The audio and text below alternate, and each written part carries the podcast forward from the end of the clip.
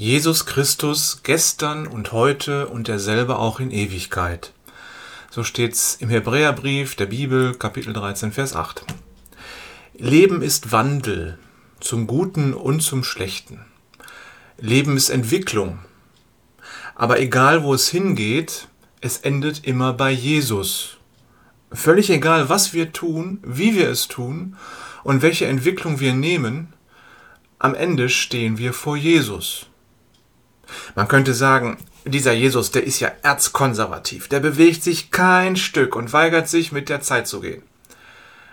Das ist ein sehr menschlicher Blick auf ihn.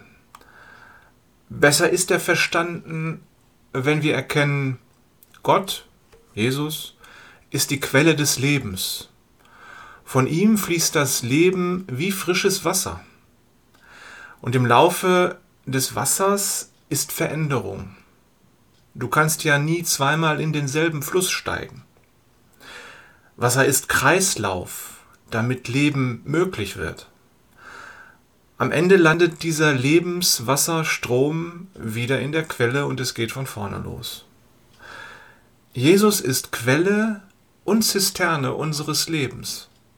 Von ihm kommen wir, zu ihm gehen wir. Insofern bleiben wir entspannt auch wenn das Leben zurzeit sehr unruhig über die Steine des Flussbettes unseres Lebensstromes blubbert. Das Ziel ist klar. Jesus. Mein Vater, wenn er vor großen Herausforderungen stand, bei denen er nur wusste, wie der nächste Schritt ist, aber nicht, wie es danach weitergehen sollte, wo es also viele Unsicherheiten gab, da sagte er, wir machen das mit großer Ruhe und Gelassenheit. Amen. In diesem Sinne.